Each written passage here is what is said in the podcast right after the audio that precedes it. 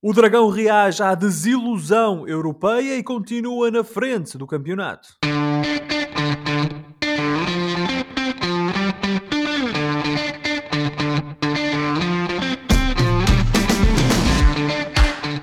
Bem-vindos a mais uma emissão dos Meninos de Ouro, o programa para quem gosta de bola e que está disponível todas as terças-feiras no Spotify, Apple Podcasts, Google Podcasts e em todas as outras plataformas onde se pode ouvir e descarregar podcasts. Eu sou o Filipe Vieira e comigo estão o José Lopes e o João Pedro Oliveira e estamos novamente reunidos para uma conversa sobre futebol. Eu e o Josué estamos em Portugal, enquanto o Oliveira está no Reino Unido. Meus amigos, boa noite. Antes de começar, tenho uma boa notícia para vos dar. Um, o nosso podcast ultrapassou os mil downloads uh, nesta temporada, portanto estamos de parabéns. Isto, claro, sem contar com os milhares de milhões que nos ouvem na antena da Rádio Barcelos. Mas é como te sentes em saber que houve mil alminhas que descarregaram uh, nosso, os nossos episódios? Ou pelo menos os nossos episódios foram descarregados mil vezes, assim, claro. Boa noite, Filipe. Boa noite, Oliveira. Boa noite ao seu auditório. Uh Sinto-me grato, sobretudo à mãe do Oliveira, que certeza que descarregou 990 desses mil episódios. é... Ela ouve na Rádio Barcelos e, e Portanto, o, o, meu, o meu agradecimento à, à doutora Isabel e ao Oliveira eh, e é sempre um sinal de sucesso. Oliveira Sénior também, não é? E ao Oliveira Sénior, de certeza, não é? Sim. Um, e portanto, olha, estou muito contente por isso e uh, apenas nos traz maior uh, responsabilidade. E agora, parecendo um político, uh, estou com um grande sentido de responsabilidade para honrar a missão que me é incumbida. Ou seja, neste caso, ah. continuarmos a manter o nosso registro. É uma responsabilidade, de facto. Tu, João Pedro, partilhas do sentido de responsabilidade do Josué perante estes números avassaladores do nosso sucesso na internet? De todo, Filipe. Como disse Andy Warhol, no futuro toda a gente vai ter os seus 15 minutos de fama.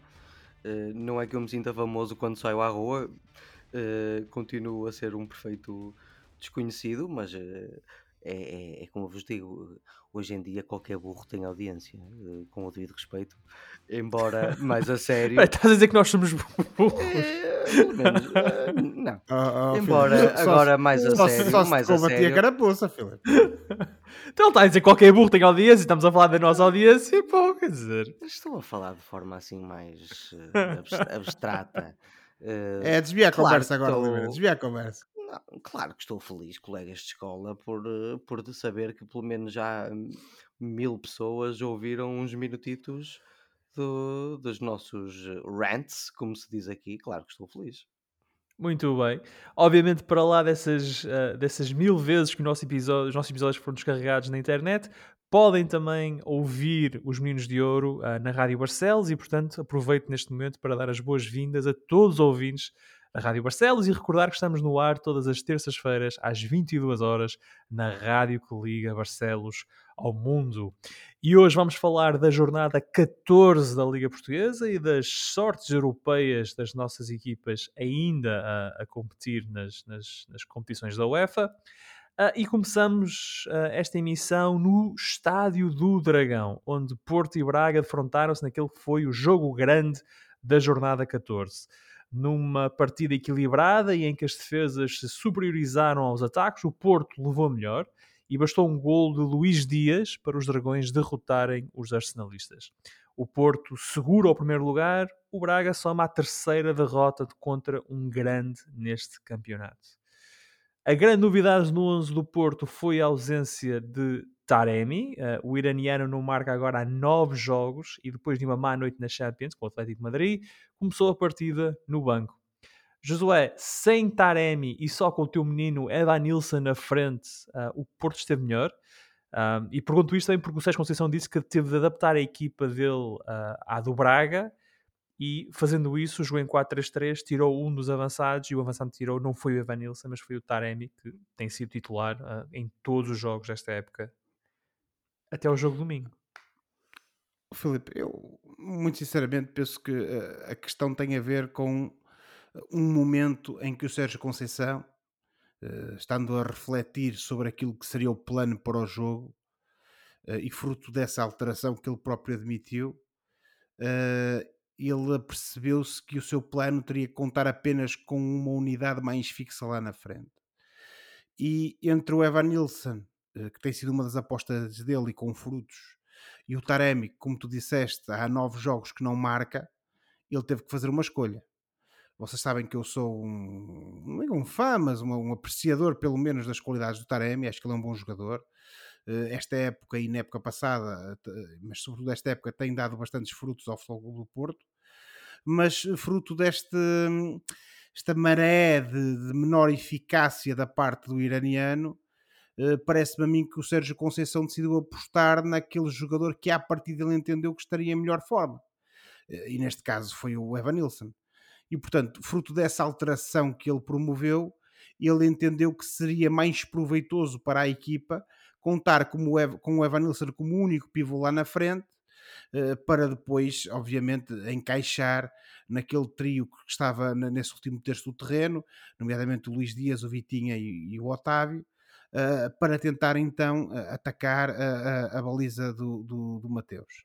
Uh, e portanto, uh, como tu perguntaste, eu parece-me a mim que é evidente que o Taremi acabou por pagar a fatura neste, neste jogo uh, dessa sua relativa, relativa não, é porque é, é melhor, dessa sua objetiva ineficácia uh, nesses, nesses últimos. Portanto, achas que foi jogos. por isso? Não, não foi para descansar? Não foi para. Não, acho que não, Filipe. Acho que não. Acho enquadrar que... melhor com o Braga, ele não tem marcado e o Sérgio Conceição sentou. Porque se vocês se repararem, o Evan Nilsson e o Taremi.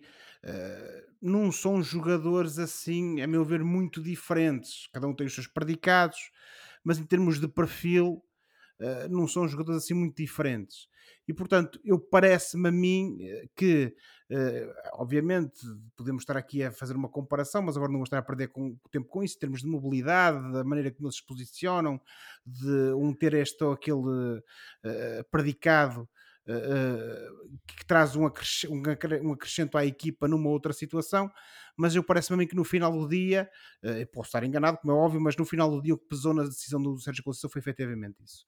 Apostar no jogador que estava em melhor forma e que lhe ofereceria garantias de lá na frente uh, dar uma maior eficácia ao Futebol Clube do Porto, não só nessas transições, como referi há pouco, essa, esse papel de pivô, mas depois também no ataque à baliza do Mateus. E portanto, parece-me que esse terá sido o, o, critério que norteou a decisão do, do Sérgio Conceição.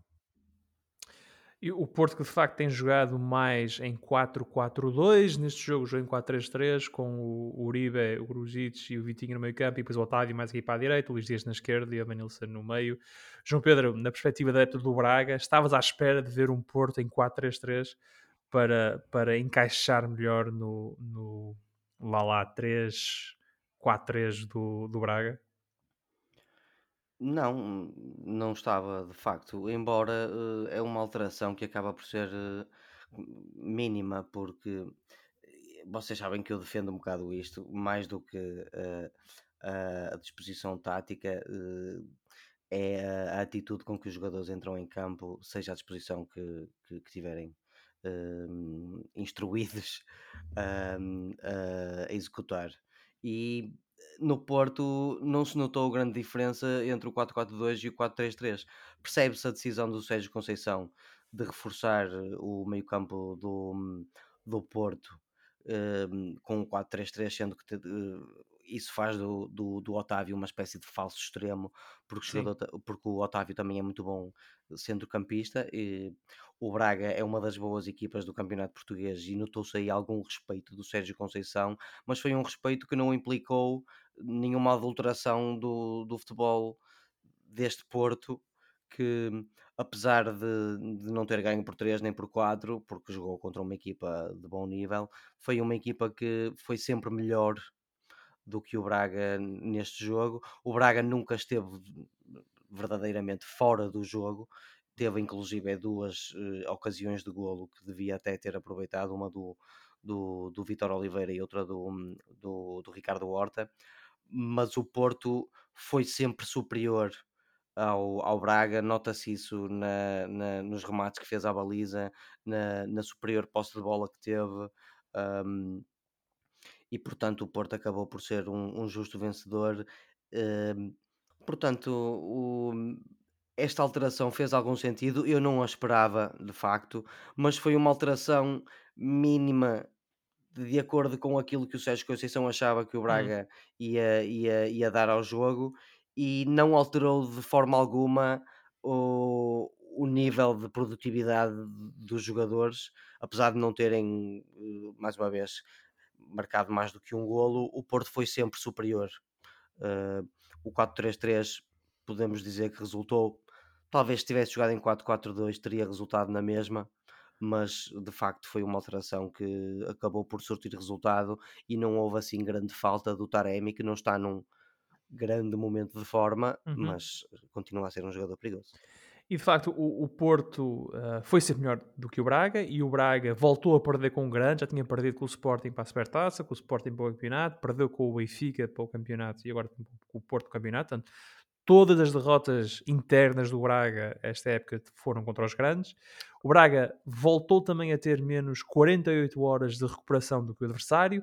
Isto já tinha acontecido uh, antes do jogo com o Benfica, mas desta vez Carvalhal fez várias alterações na equipa os nossos ouvintes terão recordados de que uh, antes do jogo com o Benfica, ou no jogo com o Benfica, Carvalhal não alterou a equipa e o, Braga acabou por perder por 6-1 e ele depois no fim disse que se calhar deveria ter feito mais alterações. Ora, desta vez ele fez essas alterações. Fez seis, creio fez eu. seis alterações no 11, mas mesmo assim o Braga, como tu disseste, pareceu sempre inferior ao Porto, incapaz de criar problemas ao Porto.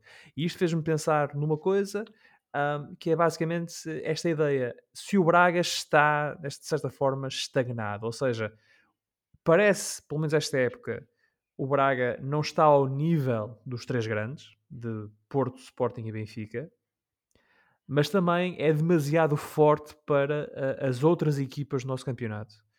Portanto, um, está o Braga, de certa forma, condenado? Eu sei que o, o José brinca muito com a ideia daquilo que o Carvalhal disse, que o quarto eu? lugar é o lugar natural. Eu brincar? Sim, sim. Não, o José é um não. brincalhão. O José É um é um brincalhão. Eu brincar, não. Mas, Eu mas só há não uma acerto- verdade, Eu só não acerto no Euro Milhões. porque não jogas. Mas, É mas karma, há- é karma, é isso. Todas Mas as há- quartas mas- e sextas-feiras, para prejuízo da minha carteira. Ah, Até agora não ganhei muito pouco.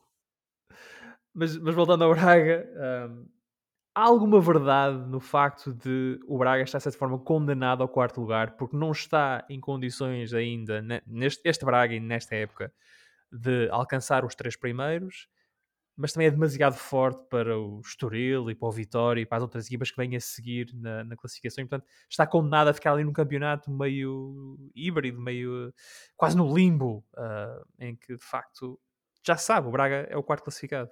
Sim, o, o Braga está de facto num, num limbo entre os três grandes e, e todos os outros. Eh, Isso é verdade, é, é- é inegável.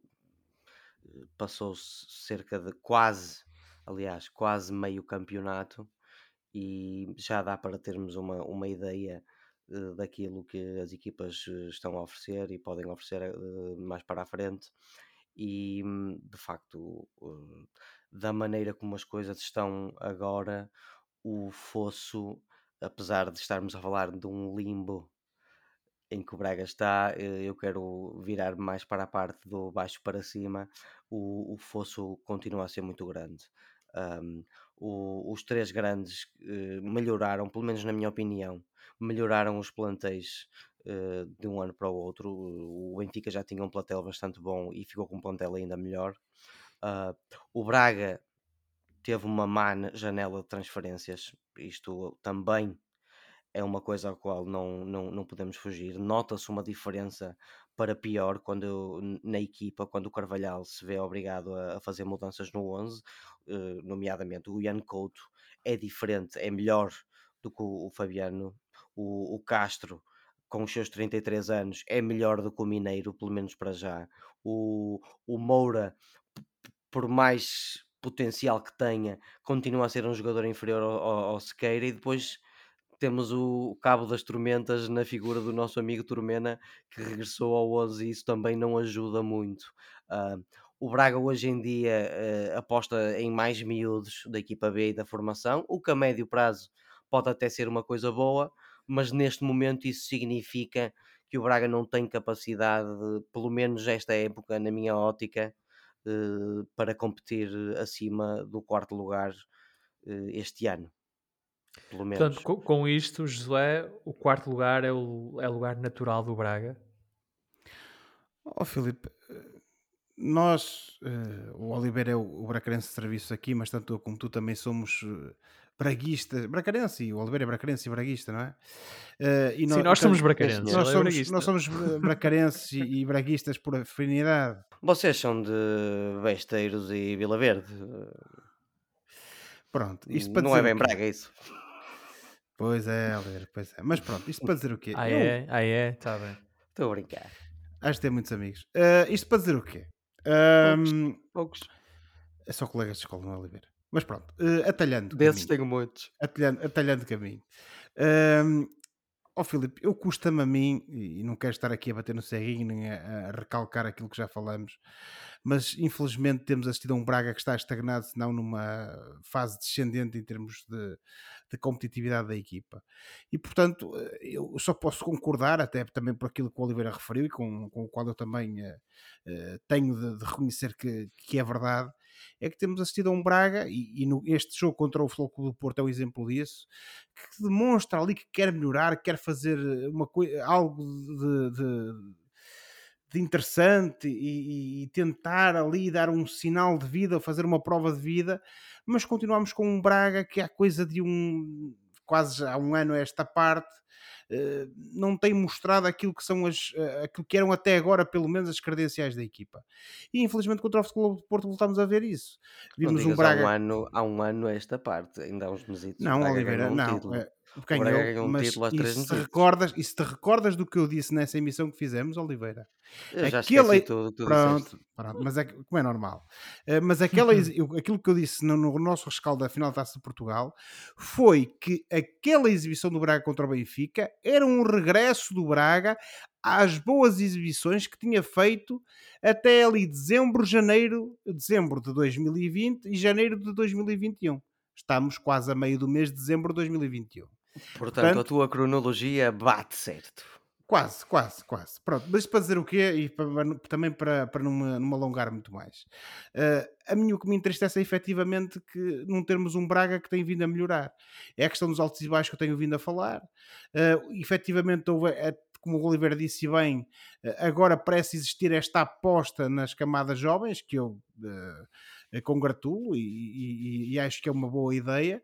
Mas o certo é que, como tu disseste e bem, Filipe, na introdução à questão que fizeste ao Oliveira, vemos um Braga, a meu ver, estagnado e que não tem possibilidades e que provavelmente não terá possibilidades durante esta época de lutar contra as três equipas da frente e eventualmente fazer algo de interessante. Agora, como nós gostamos de dizer, o futebol é imprevisível, veremos o que é que o futuro nos reserva, mas eu temo que este Braga, ou existe ali algo uma espécie de um abanão, ali um sacudir, por assim dizer, eh, que abane o marasma que esta equipa parece estar votada, eh, ou então parece que temos efetivamente um clube que está estagnado. E quando existe estagnação, há que atirar uma pedra ao charco. O que é que essa pedra quer dizer ou não? Isso só a administração do, da SAD do Braga e os seus adeptos é que sabem o que quererá dizer. Eu não sou adepto, não sou sócio do Braga e, portanto, vou-me abster de fazer qualquer tipo de comentário. É só um comentador de um além podcast. Dos, além dos comentários. Um mero, um, mero, um mero comentador de província. Um, o Braga perdeu então no Dragão com o Futebol Clube do Porto. O Porto mantém liderança, o Braga mantém o quarto lugar. As duas equipas voltam a entrar em campo para a taça da Liga. O Porto recebe o Rio Ave, o Porto que já está fora da taça da Liga, vai cumprir calendário.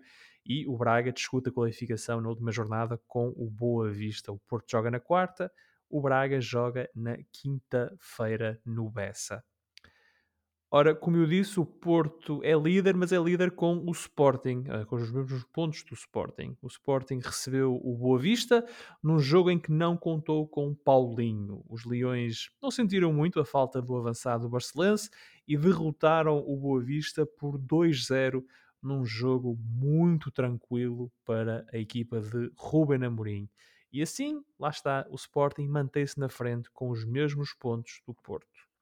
Muito se tem falado, e principalmente falou-se no início da época, uh, uh, da falta de soluções do plantel do Sporting, mas a verdade é que Ruben Amorim vai encontrando forma de fazer, de fazer dessas limitações a força do grupo. Eu recordo que na luz não houve nem Coates nem Palhinha, não houve problema.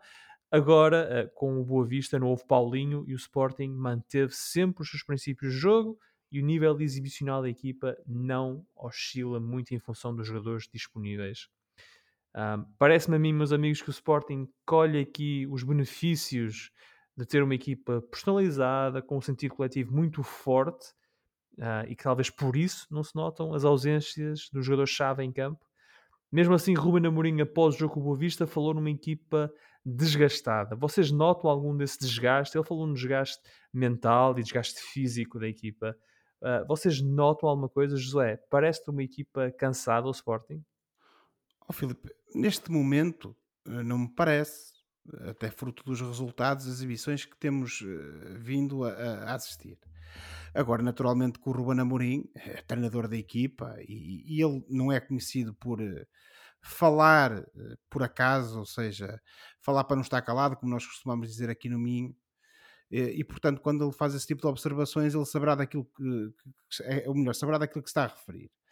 Agora, efetivamente, não se tem notado muito isso em campo. É um facto, como tu disseste, que esta vitória do Sporting contra o Boa Vista, uh, no final do jogo, uh, todos vimos isso com alguma naturalidade, com alguma, quer dizer, com naturalidade e que de facto aquilo pareceu ser uma vitória com alguma tranquilidade mas não nos podemos esquecer que o Sporting chegou ao intervalo, independentemente das incidências que existiram na primeira parte, chegou ao intervalo empatado a zeros.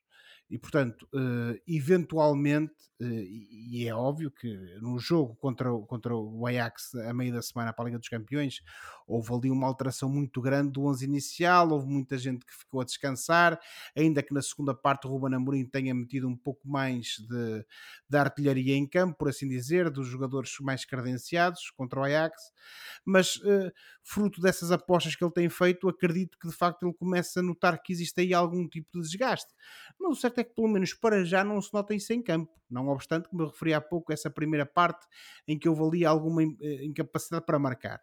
Mas isso também houve porque o Boa Vista, eh, dentro das suas limitações, também ofereceu ali alguma luta. E aqui também temos que uh, ter presente que o Sporting. O Boa Vista teve até a primeira oportunidade de gol do jogo. Exatamente. Uh, e depois e, desapareceu.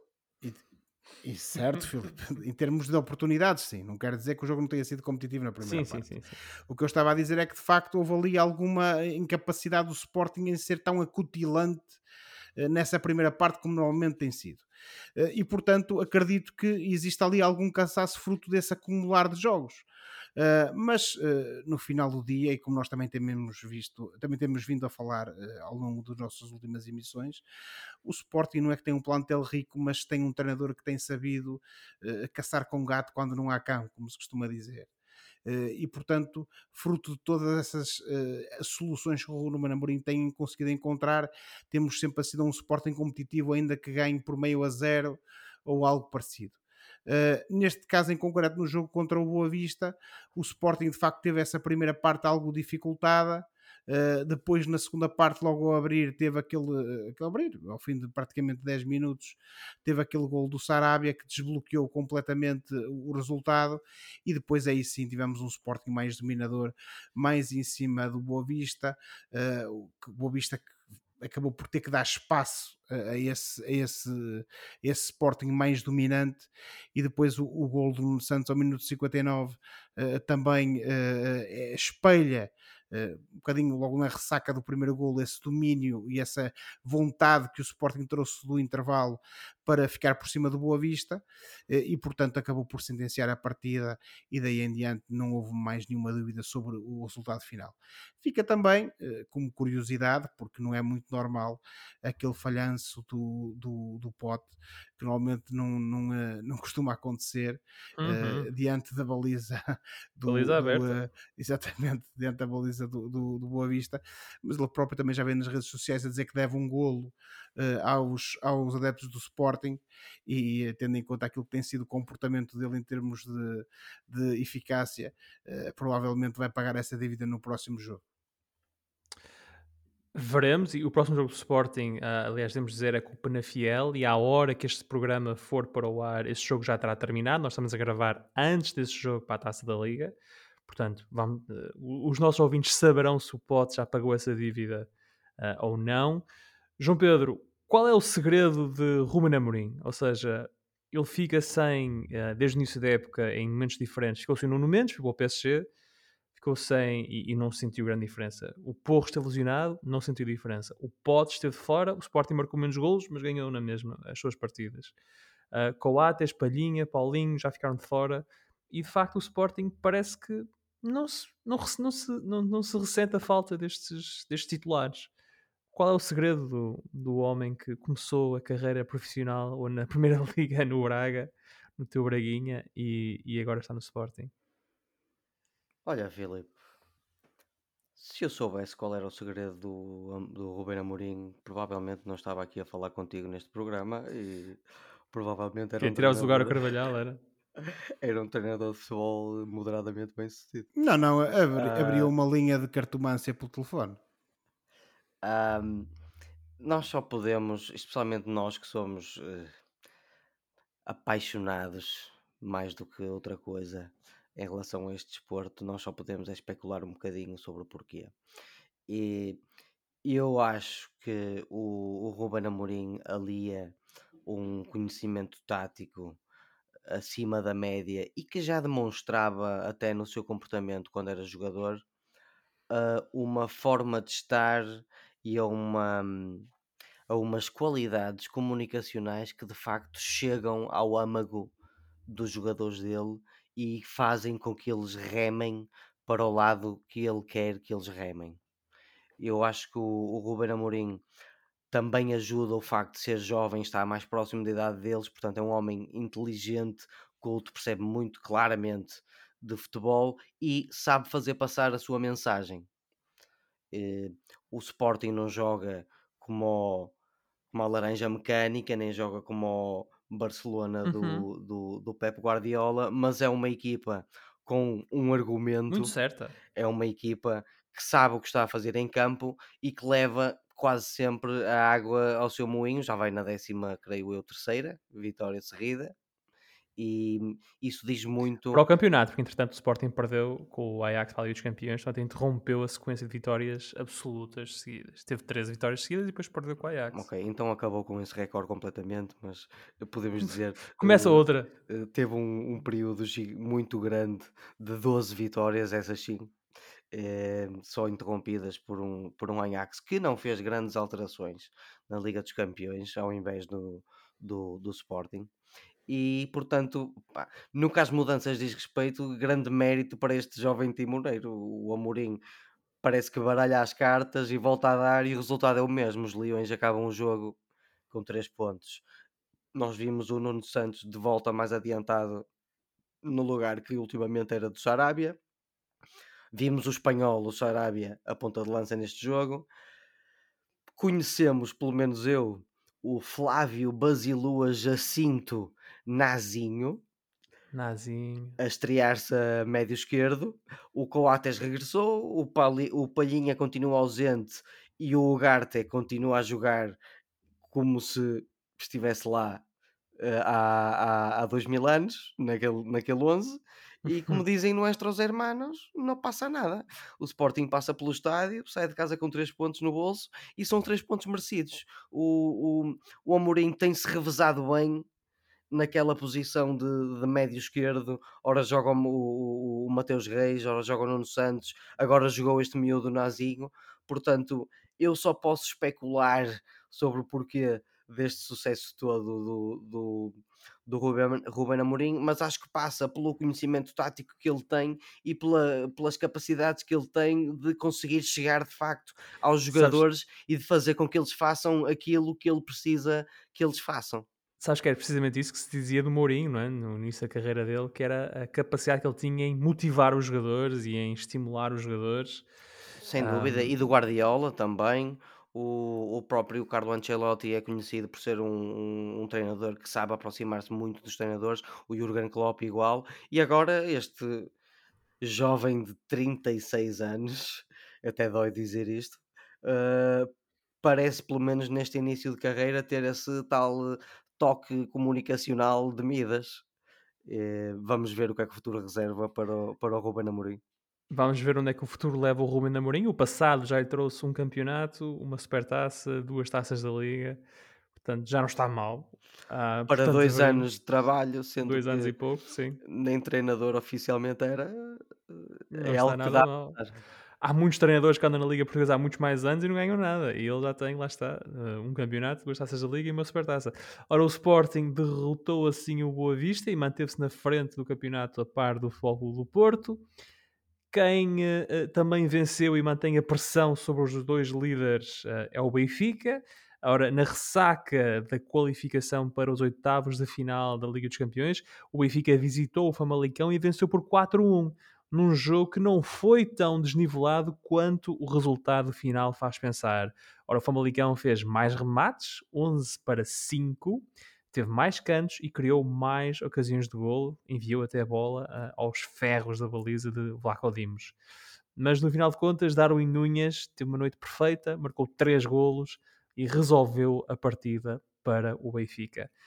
Muitos têm falado do futuro de Darwin nas últimas semanas, com o empresário a deixar a entender que há interesse no jogador uh, nos grandes campeonatos europeus. Josué, estás a começar a ver aparecer o potencial, pelo menos, um, que justifica o facto de o Benfica ter pago 24 milhões de euros por Darwin Núñez ao Almeria na época passada? Ó oh, Filipe, eu acho que potencial uh, sempre vimos, uh, tanto esta época, nos momentos altos que o Darwin já teve, mas também na época passada, apesar do campeonato uh, menos bom, por assim dizer, e agora estou a ser algo lisonjeiro, que o Benfica Bastante. fez. Uh, mas pronto, não vamos bater no ceguinho. Mas uma coisa é o potencial, outra coisa depois é a regularidade. E aquilo que, a meu ver, tem faltado a Darwin Nunes é precisamente isso. É que existe ali potencial, toda a gente o reconhece, mas depois falta essa regularidade. E portanto, enquanto essa regularidade não aparecer, Uh, fica sempre aquela dúvida. Ok, ele tem uh, muito talento, tem disponibilidade física, tem técnica, mas é preciso também depois ser regular. Uh, e no caso da regularidade num, num, jogador como ele, isso significa marcar golos, criar oportunidades, assistir os colegas. E aquilo que lhe tem faltado no Benfica, a meu ver, é essa regularidade. É vermos um Darwin que 3, 4, 5, 6, 10 jogos uh, está ali sempre na frente com um papel determinante em que se não marca assiste. E isso, infelizmente, para nós benfiquistas, uh, ainda não, uh, não aconteceu. Um, e no caso do jogo contra, contra o Famalicão, efetivamente, ele mostrou aquilo que é capaz de fazer, aproveitar as oportunidades. Ele é um jogador com muita técnica, com muita disponibilidade física e aproveitou essas debilidades de, defensivas do Famalicão para. Um, Uh, marcar golos e, uh, e assim conseguir dar essa, essa vitória uh, clara ao Benfica por 4 a 1, sendo que, como, como toda a gente sabe, efetivamente ele foi o autor de três de, desses golos do Benfica. e portanto, enquanto isso não acontecer, eu fico sempre com algumas dúvidas. O certo é que o, o Darwin também aproveitou-se, a meu ver, aqui de um Benfica que, que procurou entrar forte, uh, procurou efetivamente uh, uh, impor-se com um 11 bastante competitivo desde o primeiro momento. Do outro lado, tivemos um Famalicão também com uma postura muito positiva, também sempre à procura de, de ter bola, de criar oportunidades e de criar perigo, mas efetivamente depois tem um problema que é o desnível de qualidade relativamente ao Benfica e, sobretudo, a meu ver, uma defesa muito permeável que tem traído o Famalicão nestes últimos jogos uh, uh, do seu calendário. E, portanto, nessa hora certa estava lá o Darwin para, felizmente para nós benfiquistas, aproveitar essas oportunidades e aí temos que lhe tirar o chapéu e dar-lhe esse mérito. Mas, como te disse, Filipe, uh, fica uh, a faltar essa prova dos nove, que é a, a regularidade das boas exibições do Darwin. Enquanto isso não acontecer, uh, eu acho não estás impressionado. Uh, não é que não estou não estar impressionado, Filipe. Eu, eu lembro-me sempre do, de um dos jogadores que eu gostei muito de ver jogar, que foi quando nós uh, andávamos na, no, no, no, básico e no secundário, que era um senhor chamado Álvaro Recoba, um uruguaio, que jogava no Inter Milão. Jesus. Outro uruguaio. Exatamente, que era um craque. Era um craque. Quando queria. O problema era esse. E nunca mais me esqueço de um jogo para, se não estou em erro, na altura para a Taça UEFA, em que o Benfica vai jogar a Milão com o Inter sim, para sim. disputar a eliminatória e estava e o Benfica estava bem posicionado para conseguir levar a, a sua adiante. E o Recoba estava no banco. E o treinador do Inter na altura, que eu já não me recordo quem era, uh, manda o Recoba aquecer. E o Recoba vai aquecer de sapatilhas. Não era de chuteiras, foi aquecer de sapatilhas. E o Recoba entra, uh, se não estou em erro, faz dois golos e uma assistência e não acaba o jogo. Mesmo assim ainda foi substituído. E tu olhas para aquilo que ele fez quando entrou em campo e perguntas: pá, o que é que este homem está a andar a fazer com a vida dele? Isto enquanto jogador de futebol, como é óbvio. E portanto, uh, isto para dizer o quê? E não quero entrar aqui em paralelismos. Uh, o talento pode existir, a qualidade pode existir, mas se não existir regularidade, uh, pá, qualquer tipo de, de conjetura sobre aquilo que ele poderá vir a ser ou é, é, é, é, a meu ver, é, é, é, jogar por antecipação e nestes casos, já que primeiro mostrar trabalho, mostrar resultados e depois ver o que, é que acontece a seguir. Uh, já que tu falaste nesse jogo, esse foi um Inter Benfica, foi 4-3. O exatamente, treinador do Inter exatamente. era o Zaccheroni. E uh, quando, quando o Recob entrou, eu penso que o Benfica vencia 2-1, não era, Filipe? Por 2-1. Ou estava 2-2 ou estava 2-1. O tinha ganho. Eu sei sim, que ele entrou. A primeira, a primeira mão tinha ficado 1-1 na luz e o Benfica estava, o Benfica não, estava na quero, frente. Eu não, é, lá está, eu não quero estar a jurar falso, como se costuma dizer, mas eu acho que ele entra e marca dois golos, e, ou melhor, ou ele marca um gol faz e um gol e uma assistência. Ou isso, pronto. É, faz um gol e uma assistência. Querem sim. que eu ponha uns violinos uh, enquanto uh, recordam tempos passados? Ou...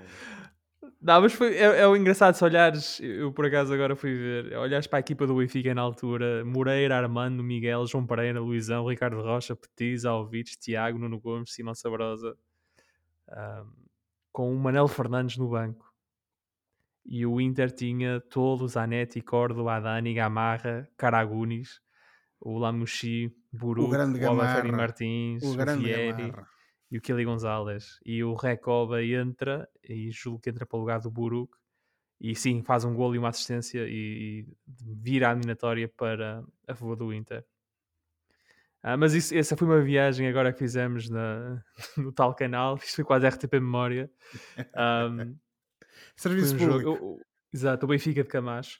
Uh, João Pedro, o, o José fala na falta de regularidade do Darwin, mas a verdade é que o Darwin é neste momento, a par uh, do Luís Dias, o melhor marcador do campeonato com 11 golos. Portanto, faz sentido falar na falta de regularidade de um jogador que nas últimas três jornadas marcou 6 golos. Sendo que três, três desses golos foram contra uma equipa de júniores que jogou com 9, sim, mas hum. contaram, aparentemente. Um, faz sentido falar numa diferença entre o Darwin da semana, uh, perdão, da época passada, que mostrava algum potencial, mas que claramente não estava preparado para ser o ponta de lança principal do Benfica, e este Darwin desta época.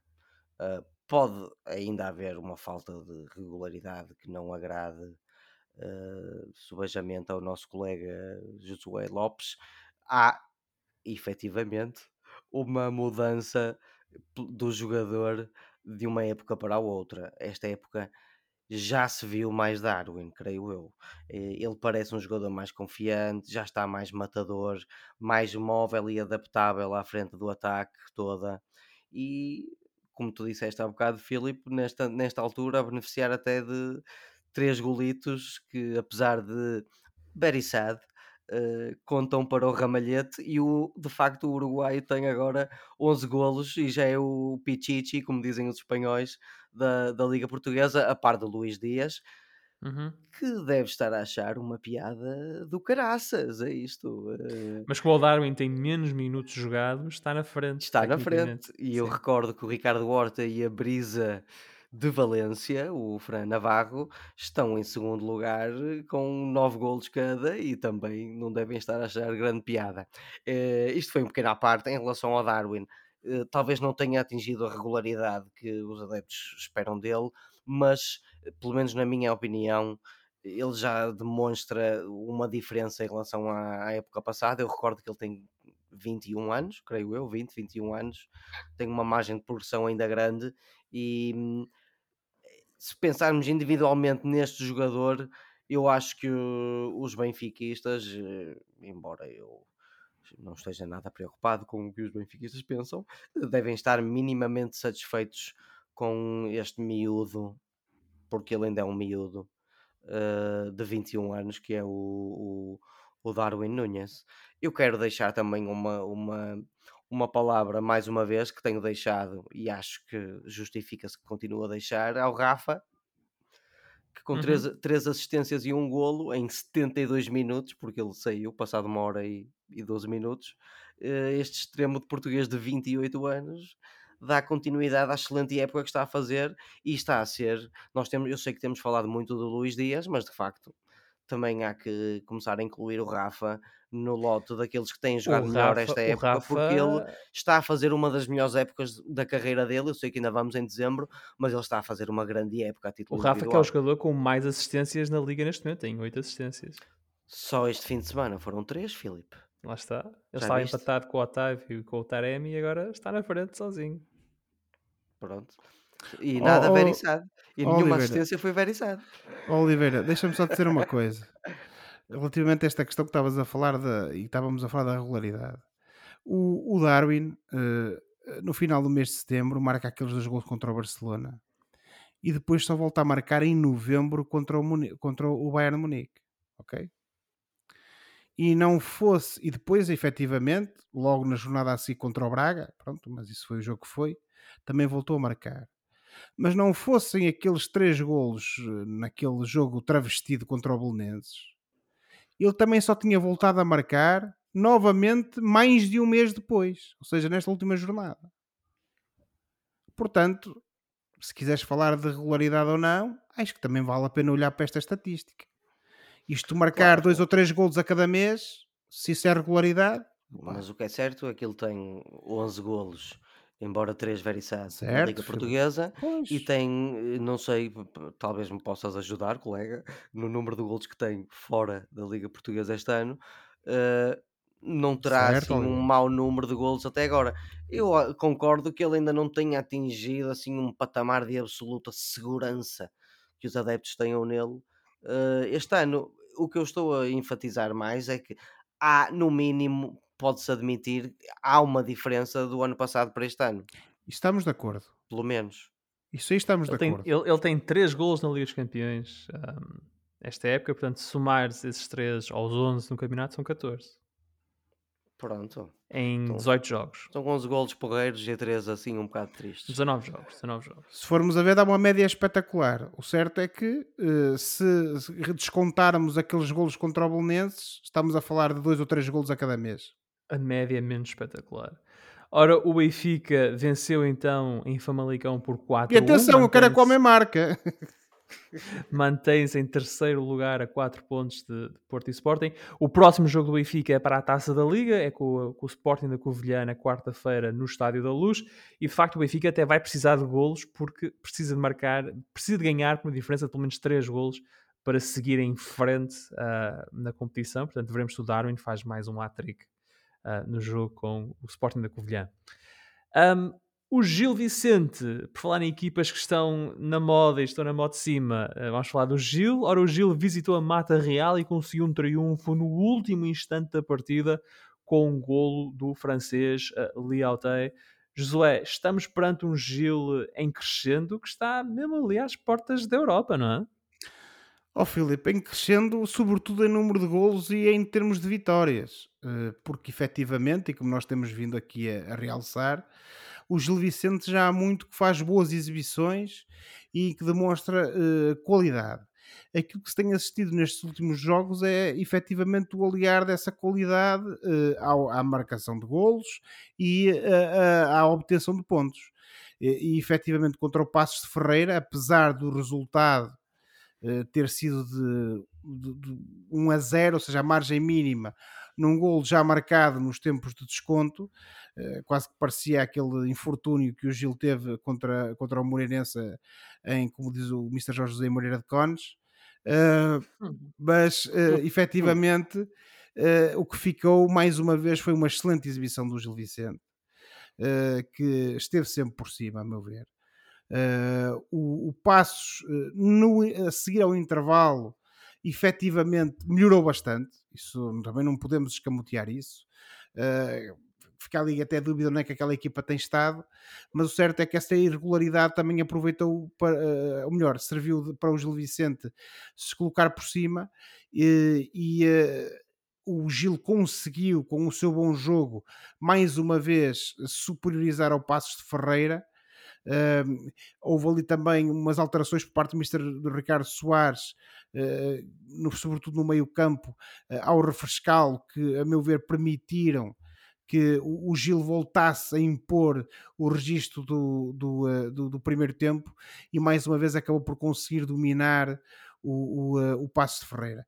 E depois, como eu referi há pouco, houve esse golo bastante oportunista de, do suplente uh, Liotei que entrou uh, para marcar e conseguiu dar por essa margem mínima a vitória uh, ao, ao Gil Vicente o, Gil efetivamente, e é isso que temos que realçar na minha, na minha ótica, teve essa capacidade de aguentar eh, essa pressão do passos depois do intervalo, acreditar sempre e lá está, nesta vez esse, esse, acreditar ou acreditar, como costuma dizer o Mr. Jorge Jesus, eu um, hum. adoro citá-lo, uh, uh, mais uma vez conseguiu acabar por ficar a mandar no jogo e depois de muito sofrimento, desta vez teve os deuses da fortuna do seu lado, marcou um gol ao cair do pano e ficou com os três pontos que são inteiramente merecidos e que neste momento, como tu dizias há pouco, colocam o Gil numa posição eh, que à partida não, é a sua, porque a missão e aquilo que é um, o objetivo da equipa primordial é sem dúvida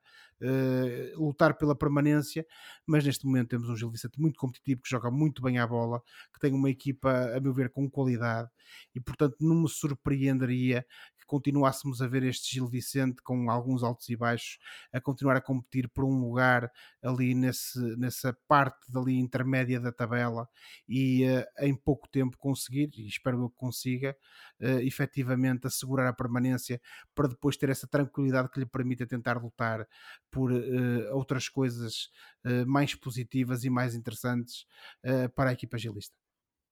E já são cinco jogos sem perder do Gil Exatamente, Oliver. Segunda vitória seguida. É uma marca muito importante e muito interessante.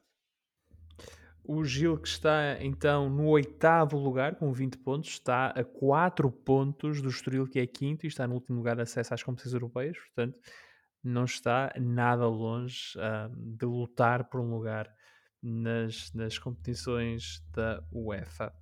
E por falar na Europa, esta segunda-feira, Sporting, Benfica, Porto e Braga ficaram a conhecer os seus adversários na próxima fase das provas, um, das provas continentais. Ora, na Liga dos Campeões, o Sporting vai jogar com o Manchester City, o Benfica vai jogar com o Ajax. Na Liga Europa, o Porto vai jogar com a Lazio e o Braga vai jogar com o Sheriff. Uh, Josué, olhando, vamos olhar para a Liga dos Campeões, vida complicada para as duas equipas portuguesas, não é? Sim, Filipe. Eh, mais para pode... o Sporting, provavelmente. Mais para o Sporting, mas... provavelmente, eh, porque de facto jogar contra o Manchester City, finalista vencido da última edição da Liga dos Campeões, não será fácil nem pouco mais ou menos. Eh, mas de toda a maneira será interessante ver esse embate entre uh, o Guardiola e, e, o Ruben Amorim, até pela maneira como eles põem as equipas a jogar. E, portanto, uh, independentemente dessa dificuldade que se, que se adivinha para o Sporting, acho que vai ser uma eliminatória interessante de se ver. Uh, obviamente, isso não podemos colocar de parte, como tu referiste, a qualidade do plantel do City, a riqueza do plantel do City. no caso do Benfica, eu acho que acaba por ser um presente envenenado, sobretudo se olharmos para este sorteio na perspectiva de que houve uma espécie de um primeiro sorteio que foi anulado, em que o Benfica jogaria com o Real e depois afinal acaba por jogar com, com, com o Ajax, mas é um uhum. nada porquê? Porque pode até, na cabeça dos jogadores, não sei se vai acontecer ou não, desaparecer um pouco aquela ideia, é pá, já não temos que ir ao Bernabéu, no Real Madrid, é o Ajax, é pá, os Júniores do Sporting a semana passada só levaram 4-2, uh, eh, nós já ganhámos ao PSV esta época. Eventualmente, em termos mentais para os jogadores do Benfica, pode existir aí um bocadinho uh, de esperança, por assim dizer, de que o sorteio é melhor. Agora, continua a ser um, um, jogo, um, jogo, muito difícil. O Ajax já demonstrou esta época que é uma equipa fortíssima e, portanto, o Benfica também tem um, doce, um osso muitíssimo duro de roer pela frente. No caso das equipas que estão na Liga Europa, o Porto não tenho grandes dúvidas que vai conseguir uh, ultrapassar a Lazio. Eh, o Porto, eh, a eliminação do Porto Liga dos Campeões é um acidente, como já referimos, eh, e portanto, a meu ver, acho que, que o Porto vai, tem todas as condições para ultrapassar o Lazio. No caso do Braga, o Braga, apesar de jogar contra mais uma vez aquele clube que toda a gente diz que não conhece, mas acaba por enfrentar o clube, o, o desconhecido mais conhecido do futebol europeu neste momento que é o Sheriff. Não nos podemos Boa. esquecer. É, que neste momento não podemos esquecer. Venceu que o Real Madrid no Bernabéu. Venceu o Real Madrid, não em Bernabéu, mas em. Uh, agora não me lembro onde é que é o, raio do centro de estágios. Em, e Valdebas, Valdebas ou Valdebas. Valdebebas? É Valdebebas, Valdebas, não sei, não interessa. Valdebebas. Uh, pronto, é isso. Uh, é por aí. portanto, é uma equipa perigosa, uma equipa com qualidade e, portanto, o Braga tem um osso muito duro de roer ficam os meus votos para que todos uh, tenham resultados positivos e que continuemos a marcar pontos para que o futebol português continue na moda de cima e seja cada vez mais uma equipa do top 5 europeu uh, uh, e que tenhamos cada vez mais vaga nas competições europeias. Olha que o Real perdeu mesmo no Bernabéu, no jogo xerife. Eu tinha não ideia que o jogo não foi, foi em Valdebebas. Não, não, não, foi. não foi no Bernabéu. Pronto, é o que diz aqui. Pronto, opá, bem, ok. É, melhor, a internet desmentiu-te. Sim, porque a internet, João só verdades na internet, está sempre certa. não é? João Pedro, quem tem. Uh, não, não é quem tem, olha, qual foi a tua apreciação, a tua, a tua reação ao sorteio das quatro, para as quatro equipas? Que estás com o Josué, mais positivo na Liga Europa, mais difícil na Champions? Sim, inevitavelmente, até porque os clubes portugueses na Champions estão a pisar terrenos que já não pisavam há alguns anitos, sendo que este ano trocaram com o Porto, não é? Este ano não é o Porto a passar, é o, é o Sporting e o, e o Benfica. Eu diria que a Faba, sem dúvida nenhuma, calhou ao, ao Sporting Clube de Portugal. Uh, o Benfica vai ter um, um jogo muito complicado. Eu quero recordar uma coisa interessante: que as únicas equipas que fizeram 18 pontos, ou seja, que ganharam os 6 jogos da Liga de Grupos, foram equipas que jogaram no grupo de equipas portuguesas. Sim. O Ajax e o Bayern. E o Liverpool. Liverpool. Uh, no caso do Benfica, vai enfrentar um Ajax que marcou 20 golos e sofreu 5 nesta fase de grupos, está em segundo na, na Liga Holandesa, uh, tem uma soma impressionante de 49 golos marcados na, na Eredivisie e só 4 sofridos. Uh, em 16 jogos, o Benfica tem 39 e, e 11 sofridos.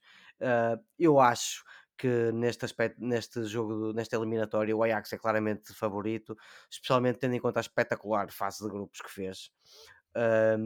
Mas isto não significa que o Benfica não tem hipóteses ou argumentos para passar, porque os tem.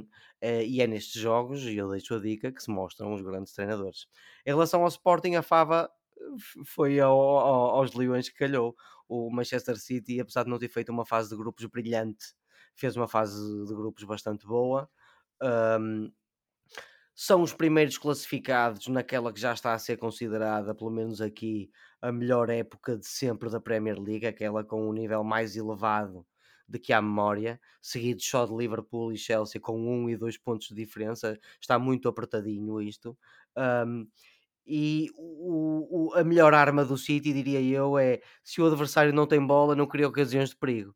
O Manchester City é uma equipa que troca a bola com tremenda paciência, uh, à semelhança de, de, equipas anteriores do Guardiola, e antes, de, antes, digo eu, de desferir o golpe mortal E o jogo contra o Manchester United é um, jogo, é um exemplo perfeito dessa, dessa arma que o Manchester City tem. Estamos a falar de um plantel incrível, muito trabalhador, se, uh, sem bola e incansáveis e muito bem pagos. Uh, portanto, uh, sem querer falar nos destaques do City que agora conhecemos todos, de facto o, o jogo mais complicado calhou ao Sporting, embora o Braga uh, vai jogar contra o, o, um, um, adversário que já derrotou o Real Madrid e eliminou o Estrela Vermelha para chegar à Liga dos Campeões e ficou à frente do Shakhtar com 7 pontos na Liga dos Campeões, por isso vai ser muito difícil, mas eu diria que a Fava calhou ao Sporting.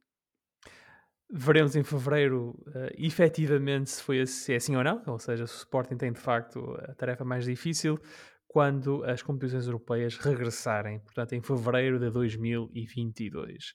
Está agora na hora do Fora do Jogo, momento do programa em que olhamos para o que se passa fora das quatro linhas e oferecemos recomendações ou sugestões aos nossos ouvintes.